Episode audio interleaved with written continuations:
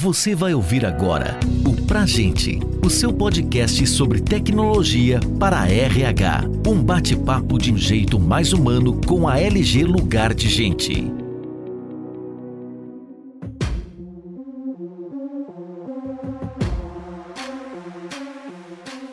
Está no ar mais um episódio do podcast Pra Gente. Eu sou Rogério Davi, diretor do sucesso do cliente na LG Lugar de Gente e o tema do episódio de hoje é automatização do RH em 2024, estratégias para eficiência e lucratividade. Para nos apoiar nessa nossa missão, nós recebemos a Priscila Lopes, head de gente e gestão do grupo Brasanico. Seja muito bem-vinda, Priscila. Olá, Rogério. Uma satisfação enorme estar aqui com vocês, falando de um tema tão relevante para os tempos atuais, principalmente para quem trabalha aí com pessoas. Então, automação, acho que é um tema que entrou aí em pauta e deve ficar, chegou para ficar. Bom, falando um pouquinho de mim, né, eu, eu, trabalho no Grupo Brasanitas, estou há um pouco mais de um ano, mas já tenho uma jornada aí de mais de 20 anos na área de pessoas. Sou bacharel em administração de empresas, tenho uma pós-graduação em gestão estratégica de pessoas, com ênfase em, em, liderança organizacional pelo Mackenzie, e atualmente estou cursando um MBA de neurociência pela PUC, trabalhando principalmente né, no pilar aí de no subsistema de RH em desenvolvimento organizacional. Cuidar de pessoas é o principal desafio e é algo que eu amo fazer. A gente sabe que a gestão de RH ela desempenha um papel crucial no desenvolvimento, crescimento e eficiência das organizações, mas também e a gente tem que reconhecer que sem estratégia e ferramentas adequadas, esse papel do RH pode ser moroso, burocrático, de certa forma não sustentável, né? Então, como que você entende que o RH pode contribuir com esse processo, né? Se a chave realmente está na automatização de processos e se você pode falar um pouco dos desafios que a gente vai ter para 2024, como que os processos de automatização podem ajudar nesses desafios. Bom, Rogério, vou dividir aqui a sua pergunta em duas etapas. Né? Acho que, em primeiro lugar, a rotina do RH ela envolve a gestão de múltiplas informações. Né? Então, de uma forma geral, toda a jornada de um colaborador dentro de uma organização, ela pode e deve ser automatizada, né? Desde o recrutamento e seleção, treinamento, desenvolvimento, folha de pagamento, processos de comunicação, então aplicativos que permitam você conseguir se comunicar com o colaborador onde ele esteja.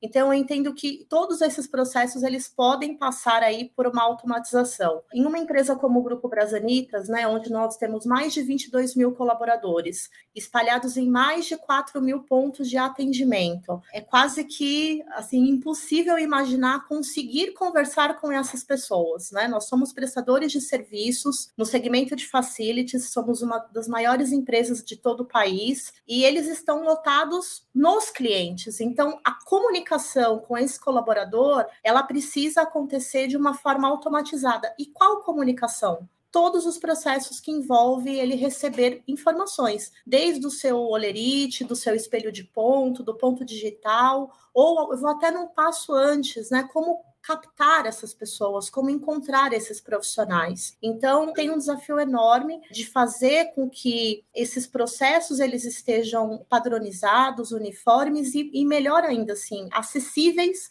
aos colaboradores, né? Eu entendo que existem um universo infinito de processos que podem e devem ser automatizados dentro de uma área de pessoas, dentro de um RH. E agora para 2024, né, respondendo a sua segunda pergunta, como eu falei no início, nós acabamos de fechar uma parceria com a LG, onde o nosso maior objetivo é acompanhar essa jornada de desenvolvimento e de evolução dos nossos colaboradores. A gente tem alguns projetos a serem automatizados em, em RH.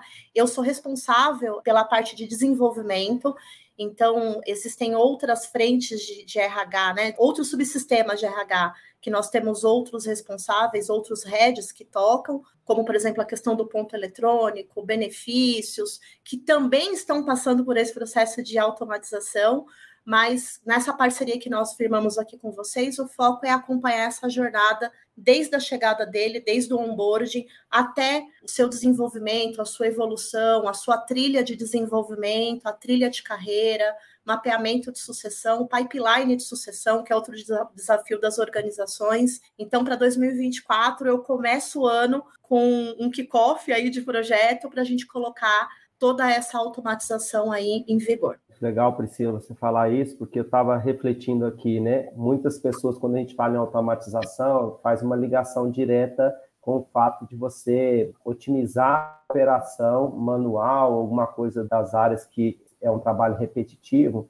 mas a gente precisa também pensar que, além dessa parte da automatização, a gente tem uma parte que pode prover uma experiência melhor para os funcionários, a gente pode ter automatização visando diminuir erros, a gente pode prover automatização visando melhorar a conformidade das empresas com relação aos processos e visando principalmente né, dar um fôlego operacional para os times que estão sempre com muita demanda para conseguir fazer atividades mais estratégicas. A gente fala tanto que a rotina do dia a dia às vezes faz com que a pessoa não consiga executar o famoso RH estratégico e, e a automatização pode ser um caminho. Ao tirar um trabalho que de repente você demoraria uma hora para fazer que ele pode ser feito automaticamente, você tem uma hora a mais de fôlego no seu dia para pensar em estratégias para estudar benchmark, para conversar com parceiros, com fornecedores e tentar desenvolver e evoluir a felicidade das pessoas da companhia, a performance. Então, a automatização, na minha visão, ela está muito ligada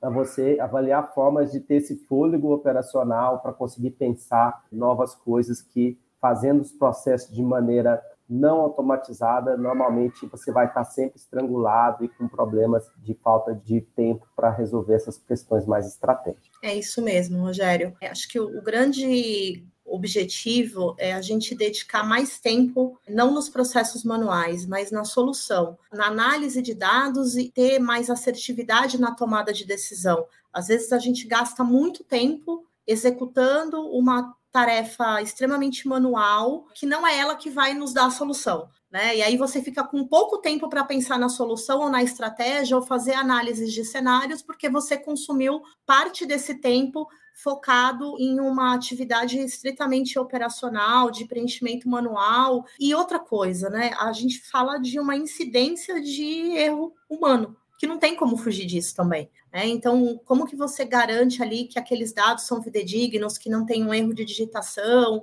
Então, acredito que tudo isso visa você ter um ganho de produtividade e, principalmente, permitir uma tomada de decisão mais assertiva em menor tempo. Bom, Priscila, considerando a crescente importância da automação de processos de RH em 2024, né, a gente já vive isso hoje e acredito que no ano que vem vai se intensificar ainda mais. Quais as competências e habilidades que você acredita que os profissionais de recursos humanos precisam se desenvolver para serem capazes de se adaptar de uma maneira eficaz a essa transformação tecnológica e liderar essas iniciativas de uma maneira bem sucedida? Rogério, acho que o primeiro ponto é, é muito importante se manter atualizado. Né? Então, nós temos a missão de acompanhar as tendências, os avanços tecnológicos. Eu entendo que a pandemia ela acabou acelerando esse processo. Né? Nós não estávamos preparados para lidar com essas formas de tecnologia, de reuniões, de treinamento, de capacitação,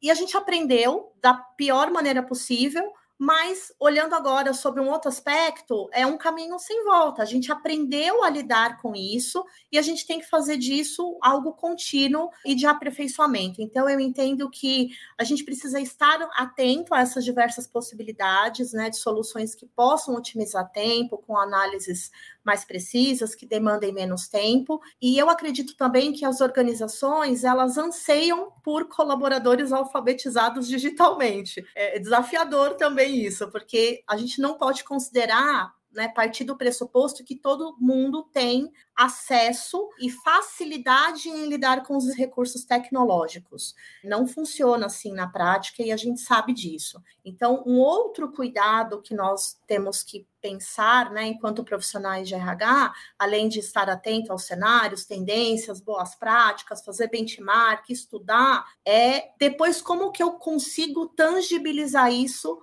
para as nossas pessoas, né? Cada empresa tem um cenário, tem o seu perfil de gente, e como que a gente faz com que essas pessoas consigam entender e acessar esses recursos que estão à disposição? Porque se a gente não pensar nisso, é muito provável que a gente não tenha êxito com a solução que venha a ser implementada. Então, um processo de comunicação, eu diria pedagógico mesmo, né, de ensinar as pessoas e o porquê daquela solução, o que, que aquilo traz de benefício, os tutoriais, né, que precisam ser muito simples, tem que ser menos técnicos. Isso vai ajudar a empresa a acelerar esse processo de automação em qualquer um dos pilares que ele trabalhe dentro da organização. É muito importante que você falou, né, da questão de o anseio pelas pessoas que já chegam alfabetizadas digitalmente, que entendem um pouco do contexto que a gente vive, de transformação, mas também é papel da empresa alfabetizar os que não são, né? Hoje em dia a gente vive dentro da empresa um conflito de gerações, né, muito diferentes e a gente precisa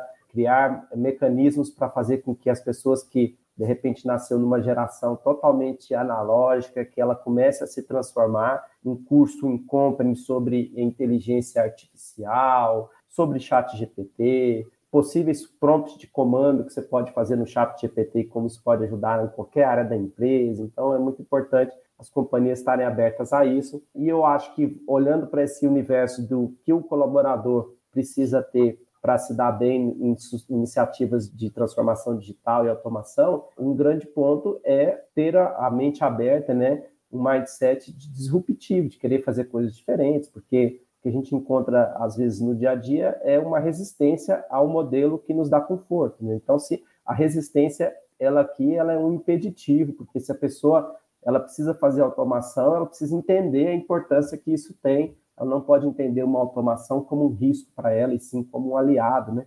Pela questão que a gente falou anteriormente de dar um fôlego operacional para as pessoas. Então, mapear pessoas com resistência e tentar tratar isso é um ponto chave, né? Quando a gente fala de pessoas ideais para o RH para conduzir esses processos, porque a pessoa ela precisa entender que a maneira como eu fiz ontem funcionou até aqui, mas para o futuro a gente precisa pensar de maneiras diferentes. Verdade, Rogério. Eu, eu costumo dizer o seguinte, né? É, o Grupo Brasanitas é uma empresa que tem mais de 60 anos de história. E a gente costuma dizer internamente que o que nos trouxe até aqui não necessariamente é o que vai nos levar por mais 60 anos. O mundo mudou, a tecnologia, as pessoas, a forma de pensar mudou, uma geração que vem já com esse chip diferente também. Então, é, é muito importante a gente estar atento a isso e buscar realmente trazer as pessoas para o nosso lado. É muito normal, é natural em qualquer organização, qualquer mudança, ela vem acompanhada de resistências, porque você realmente tira as pessoas de uma certa zona de conforto. Mas um aliado disso, né, além da área de pessoas ter que ser esse mediador e buscar essas parcerias e essa conscientização, é uma comunicação que aconteça de uma forma muito direta, objetiva e com uma escuta ativa também. A gente também precisa dar voz às pessoas, né? Então, eu acho que é um mix de ouvir, de mostrar o porquê, porque as pessoas se engajam com determinado propósito, com determinado projeto, quando elas são participadas, né? Quando elas não são participadas, elas já se sentem na largada excluídas. Então a gente precisa envolver as pessoas, discutir, promover rodas de conversa, fazer os kickoffs que antecedem o início de um projeto para a gente definir o porquê que a gente está fazendo aquilo. Então eu acredito que tudo isso agrega, funciona para que as pessoas se comprometam e consigam fazer isso de uma forma leve, natural, pensando sempre nos benefícios que isso vai nos agregar no dia a dia, na rotina de trabalho. Bom, a automatização de RH é um investimento estratégico que pode impulsionar a eficiência né, e a satisfação dos funcionários, tomada de decisões baseadas em dados, etc., tornando cada vez mais essencial nos RHs de empresas de qualquer porte. Né? Mas como que você enxerga, Priscila, que o RH pode defender esses investimentos para o C-Level das companhias de uma maneira eficaz, né? porque a gente sabe que automatizar, de certa forma, custa, é um investimento, você precisa de uma ferramenta tecnológica, você precisa de um, revisar um processo, você precisa de adquirir algum hardware, alguma coisa, que vai custar para a empresa, mas como defender isso para o C-Level, que esse investimento ele é estratégico para a companhia? Acho que o RH precisa internalizar o discurso de produtividade. né? Não tem como a gente romantizar as coisas, a gente precisa ser muito pragmático em relação a isso. Então, numa defesa né, de um projeto de automação de processos que envolva investimentos e sempre envolve, sem dúvidas a gente deve falar de aumento de produtividade e redução de custo. Esse é o ponto. É claro que por trás desses objetivos você tem inúmeras consequências positivas que vão trazer toda a sustentação dessa defesa. Mas o que, que o C-Level ele quer ouvir? Né? O que, que ele precisa ouvir? Que eu vou ter um retorno sobre investimento. Né? Que a cada real investido, isso vai retornar tanto. Então, lógico que quando você desenha um projeto, quando você está no início ali de uma defesa, de um escopo, você às vezes não tem ainda essa informação de quanto vai ser esse ROI. Agora você tem que embasar muito bem essa defesa nesses pilares. O projeto precisa estar pautado em redução de custo e aumento de produtividade. Com certeza, dentro desses pilares, tem inúmeros outros benefícios, mas o que vai sustentar esse projeto são esses dois pontos qualquer projeto dentro de uma organização ele tem que se pagar, ele tem que ser autofinanciável. Essa é a verdade. Então, você precisa, para defender isso, entender o que precisa ser feito, o que tem que mudar,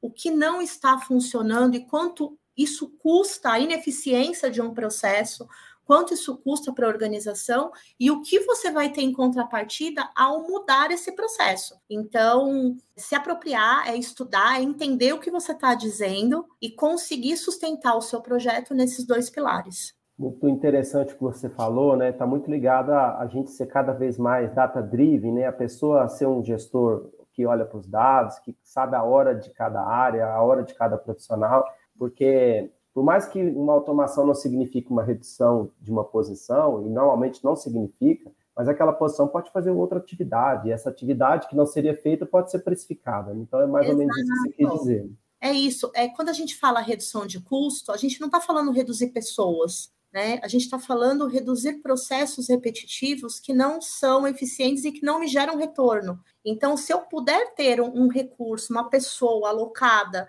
numa atividade estratégica, com nível de contribuição e participação maior, né, executando ali a inteligência dela, com certeza isso se paga. Né? Agora, aquela atividade repetitiva, manual, que poderia ser feita por um RPA, por exemplo, não faz sentido. Né? Então, eu penso que quando a gente fala em redução de custo, e esse é o grande negócio, a gente carrega né, um, um rótulo, um estigma de RH, as pessoas de RH né, só sabem fazer festa de confraternização, abraçar árvore. Não, não é isso. Cada vez mais nós temos RHs totalmente voltado a decisões estratégicas, trabalhando como influenciadores de tomadas de decisão, e é isso que a gente precisa fazer de fato. Né? Claro que existe sim os momentos importantes, as celebrações, elas também fazem parte do escopo de uma área de recursos humanos, mas não é só isso. A gente tem por missão prover essas soluções, ser influenciadores de tomadas de decisão que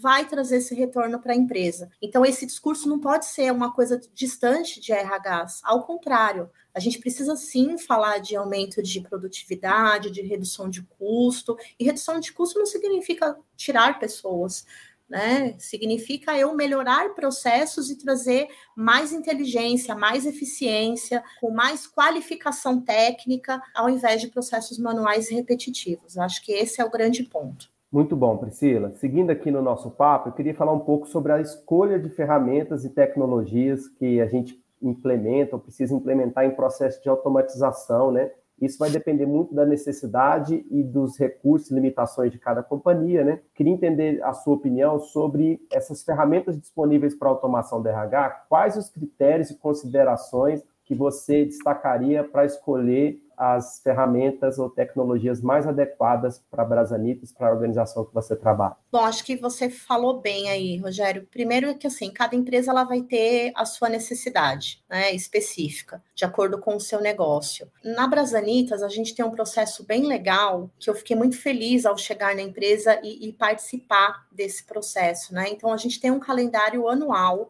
onde todos os líderes se reúnem para que a gente possa defender os projetos que vão ser implementados no ano subsequente. Então, começa você mapear os processos que precisam ser modificados, ter uma padronização ali com foco em integração de processos, né, buscando uma convergência, e aí a partir disso começa-se as reuniões de defesa de projetos fiquei bastante surpresa né, e contente quando eu cheguei na Brasanitas e tive acesso a esse tipo de informação, porque eu não estou olhando somente o meu processo. Eu estou olhando, todos os gestores estão acompanhando os projetos que vão ser implementados uns dos outros. E a gente tem um calendário mensal, né? Depois que é feito esse primeiro alinhamento de defesas, e aí são aprovados os CAPEX, enfim, os OPEX também, a gente acompanha isso mensalmente a evolução. Qual que é a vantagem disso? É que você percebe que começa a ter uma sinergia entre os processos de automação, entre os projetos. Você passa a simplificar processos, então a gente alinha e às vezes uma parte do projeto começa com uma área, mas quem vai dar sequência é outra. Né? Então, a gente consegue fazer uma solução integrada para essas duas áreas? Consegue, ótimo. Então, vamos buscar um parceiro que consiga integrar essas duas soluções, ao invés da gente fazer um investimento em um projeto para uma área, em outro projeto para outra área. Então, eu entendo que tudo vai partir, óbvio, né? De novo, dos objetivos, do que cada empresa tem aí como desafio, como critério, mas acho que em linhas gerais a gente precisa defender o objetivo do projeto, o que, que a gente vai ter de ganhos, a justificativa, os benefícios, os pontos relevantes e o como é hoje e o que a gente espera alcançar. Né? É isso que vai realmente poder definir ali o direcionamento que esse projeto vai tomar e como que ele se converge com os objetivos e às vezes até essa integração que pode acontecer entre áreas. Então, essa é uma boa prática que eu gostei muito de conhecer quando eu cheguei na Brasanitas. Eu conhecia modelos que cada um defendia o seu e você nem participava das reuniões e nem sabia o que a outra área estava fazendo, né? Depois você só recebia um comunicado lá, foi implantado o projeto tal, melhoria tal. E não, a gente faz isso de uma forma integrada com todas as áreas, sem exceção. Então é muito bacana porque já surgiram várias possibilidades de integração e de otimização, buscando ali esse alinhamento e padronização de processos. Muito legal esse insight que você trouxe para a nossa audiência, né? Uma visão holística, uma visão de impacto, né? Quantas e quantas vezes você não implementa uma coisa e você olha para o lado, oh, já tinha um processo parecido, aí você tem dois fornecedores que fazem a mesma coisa na mesma empresa, que poderia custar uma fração do que custou, né? Se tivesse Exato. contratado junto, isso é muito importante, né? E aí, falando um pouco ainda sobre essa questão da escolha de parceiros e ferramentas, né? Qual que é a sua opinião sobre por onde a gente começa? Porque uma coisa que a gente vê muito na prática é o cliente querer começar pela escolha de um parceiro e não olhar para a dor e para a oportunidade que ele tem. Então, assim, ah, eu quero ter um parceiro de automatizações de robô, quero ter um parceiro de RPA aqui na minha empresa e deixa, acaba terceirizando, né? Começa de trás para frente, terceirizando para um fornecedor avaliação da dor, da oportunidade, né? Como que você entende que é o modelo ideal, né? Eu começo pela dor ou eu começo pela tecnologia? Como que vocês fazem aí na Brasilia? Primeiro é pela dor, né? Então, primeiro é mapear processos. Eu cheguei na Brasilitas há um pouco mais de um ano e eu tinha muitos desafios, né, para poder olhar, né? Eu cuido de vários subsistemas de RH, desenvolvimento, treinamento, recrutamento e seleção de posições estratégicas, tem uma outra estrutura que cuida das vagas operacionais, processos de remuneração, processos de desempenho, de avaliação, de meritocracia. Não dá para fazer tudo de uma vez. Não dá. Né? Quando você não tem nenhuma solução tecnológica que te suporte, você precisa mapear todos os processos e definir prioridades. Então, foi estruturado dentro da área com o meu time e, obviamente, eu compartilho todas as decisões com o comitê executivo para que a gente esteja em linha, porque o que, que acontece também? Deixa eu fazer um parênteses aqui, né? Não é muito incomum os RHs quererem fazer voos solos, né? Então, você vai lá, vou dar um voo solo, não vai dar certo, não vai dar certo. Eu tinha um, um, colega, um amigo, parceiro aí de outras vidas, né? Que ele falava não pode dar voo de galinha. E é verdade, galinha não voa bem. Então a gente precisa buscar patrocínios. Patrocínio não é só investimento financeiro. Né? A gente precisa buscar aliados, principalmente na autoadministração, que vai patrocinar, encabeçar o projeto com você para que a gente consiga desdobrar isso em toda a organização. Então, o primeiro exercício foi olhar para dentro e fazer uma reflexão profunda daquilo que a gente precisava fazer e o que era prioridade. Não dá para fazer tudo. Qual é a nossa maior dor? Nossa maior dor é essa. Beleza, ouvir o time. Será que o que o time está falando é a dor do meu cliente interno? Então, no meu processo de integração, eu fui ouvir os líderes. Qual que é a maior dor? O que, que você espera que a área de gente, gestão, possa te apoiar? O que hoje tem que funciona e o que você não tem que você entende que precisa ter para a gente ser mais assertivos na entrega, para a gente fazer uma entrega de qualidade e de excelência. Então a gente precisa ouvir, né? E aí quando você volta para dentro de casa com o time, às vezes tem uma frustração, porque a gente tende a achar que tá tudo bem, que tá nadando de braçada em tudo, e não tá. E ok também, a gente precisa ter essa humildade de ouvir o nosso cliente interno. E o cliente interno, quem é ele? São todos os colaboradores em diversos níveis. E aí, como que você equaliza isso? Né? Porque a alta administração, ela tem uma expectativa. As gerências têm outra, a média liderança tem outra, os administrativos têm outra e a operação tem outra. Você vai conseguir atender todo mundo? Então, você tem que buscar o mínimo de equalização. Assim, qual é o ponto básico que vai suprir a todos? Né? Ou fazer a pergunta: vai suprir a todos? Pode ser que não. Então a gente começa a alinhar a expectativa e voltar com a sua diretoria executiva, né? E falar assim, gente, é isso aqui, esse é o cenário, está aqui possíveis alternativas. Vamos em frente? Vamos em frente. Aí sim a gente vai buscar parceiros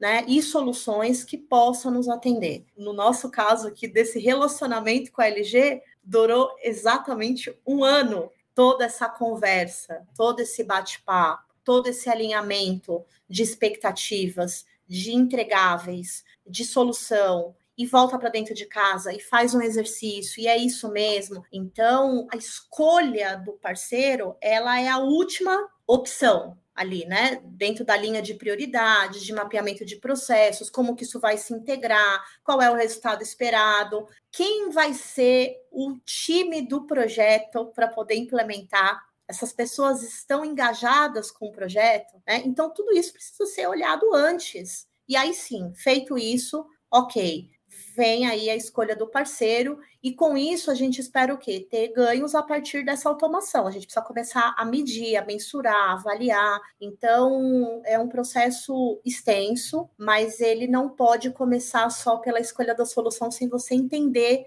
a real necessidade e como que você precisa, às vezes, fatiar né, os problemas, porque se você já querer chegar com todas as soluções atendidas, talvez isso não dê certo. Então vamos por partes, e é exatamente o momento que eu estou agora. Nós tomamos uma decisão em colegiado do que era importante para a área de desenvolvimento, à luz dos desafios que a empresa tem dentro do seu planejamento estratégico. Então, isso precisa conversar com o planejamento estratégico da organização de curto, médio e longo prazo. Dentro da nossa área, nós temos um plano diretor que define essas ações, e com base nisso, a gente vai ali definindo ano a ano, né? Ano um, o que, que vai ser feito, quais vão ser as soluções, quais serão os entregáveis. Ano dois e assim sucessivamente. Pode ser que a gente antecipe alguma coisa ou não, mas é poder olhar e combinar internamente quais são essas estratégias, até para que as expectativas sejam alinhadas, né? estejam alinhadas. Então, é, basicamente, foi esse o, desafio, foi isso que a gente trabalhou aqui internamente e que a gente vai começar agora em janeiro a colocar esses mapeamentos em ação, né, junto com a, com a LG aí para vocês nos apoiar. Muito bom. Agora a gente vai caminhando para o final do nosso episódio, mas antes, é claro, a gente tem a nossa tradicional dica final aqui, então eu gostaria de te pedir, Priscila, qual dica você dá para os líderes de RH que estão nos escutando sobre o tema automatização de processos, né? Como aumentar a eficiência e a produtividade das empresas. O que, você acredita que seja muito importante que os nossos colegas de RH fiquem atentos e, e executem com relação a esse tema? Sem dúvidas, a automação ela colabora com a melhoria do desempenho da organização como um todo, ela promove uma maior confiabilidade no processamento de dados. Então, tudo isso a gente já sabe que, que de fato é benefício. Agora, a dica principal é conhecer bem o cenário que você está inserido e propor soluções que de fato estejam aderentes ao negócio da sua empresa. A gente não pode achar que o jardim do vizinho é mais bonito que o meu. Então, assim, conheça o seu jardim, conheça o seu cenário, as suas dificuldades, os fatores críticos de sucesso, envolva o máximo de pessoas que você puder para essa tomada de decisão ouça as pessoas, as áreas, os seus principais interlocutores, despidos de vaidade. Você tem que estar tá ali realmente buscando o foco na solução. Eu entendo que esse é o caminho, mas principalmente conhecer o cenário que você está inserido. Não dá para fazer Ctrl-C, Ctrl-V de uma empresa que um amigo trabalha, que você já trabalhou. Não dá. As empresas têm demandas e necessidades diferentes. Então, sim, tem que conhecer o negócio com profundidade. Eu costumo dizer que quem trabalha em áreas de apoio, áreas de back-office, costuma ser pessoas bastante criativas, mas precisa sair deste cenário confortável e entender aonde a coisa acontece no dia a dia. Né? Então, no caso da Brasanitas, nós somos uma empresa operação, que respira operacional. O coração da empresa é a operação que, que a gente tem que fazer? A gente tem que ir para a operação. A gente tem que ir lá na ponta, entender onde o nosso colaborador está, como que é o dia a dia dele, como é a rotina dele, quais são as dificuldades dele, que tipo de acesso ele precisa ter que ele não tem. Porque senão a gente fica aqui com a mente super criativa criando coisas que não se aplica a 21 mil pessoas. Você tem mil que são back-office, escritório, e o restante não. Né? Então, se essa solução lá não vai buscar essa integração, talvez você tenha que repensar o seu projeto. Eu queria compartilhar também uma prática que nós adotamos, que é muito legal, e é uma solução assim que eu fiquei encantada quando eu cheguei já existia. Nós criamos um app da Brasanitas. Então, o nosso colaborador, ele acessa esse app com o CPF dele, do celular dele, e lá ele tem acesso a diversas informações. Então, a gente se comunica com esse colaborador pelo app da Brasanitas. Ali, ele consegue ver o olerite dele, ele consegue lançar o atestado, ele consegue ver todos os benefícios que ele tem, ele consegue receber informações importantes. Então, quando a gente quer fazer o lançamento de uma campanha, a gente trabalha com pílulas do conhecimento, lúdicas, para que eles possam visualizar isso de uma forma rápida e não tome o tempo dele, um minuto, dois minutinhos, e ali ele consiga receber a informação que a gente quer passar. Então, quem pensou isso, eu não estava na empresa, mas eu falo, quem pensou isso foi um gênio, porque é o que eu falei no início, são 4 mil pontos de atendimento espalhados pelo Brasil inteiro. Como que a gente conversa com essas pessoas? Como que a gente faz com que essa tecnologia chegue para eles? Então, acho que o primeiro ponto foi assim: bom, todo mundo tem um celular. É verdade. Ótimo. Então, como que a gente faz agora essa tecnologia chegar para ele com informações que ele precisa ter, né, na palma da mão? E aí, de lá para cá, a gente foi desenvolvendo outras ações, sempre voltada à tecnologia, à simplificação de processos. Então, a gente precisa conhecer com profundidade o nosso negócio.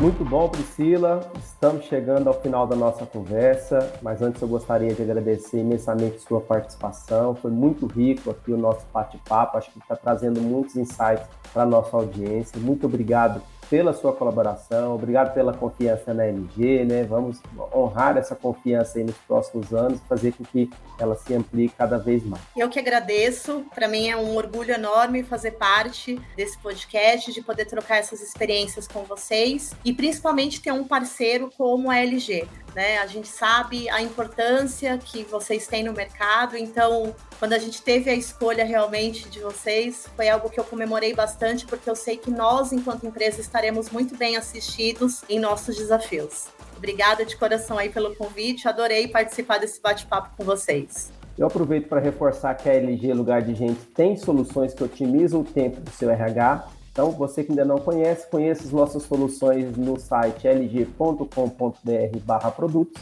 Também convida você para acompanhar os nossos canais de comunicação e se manter atualizado sobre as novidades do universo de gestão de pessoas. Continue acompanhando o podcast para a gente, conheça o blog Uma, e nossos outros conteúdos em lg.com.br materiais. Muito obrigado e até a próxima. Você ouviu o Pra Gente, o seu podcast sobre tecnologia para RH. Saiba mais sobre a LG Lugar de Gente e confira outros conteúdos como esse em lg.com.br.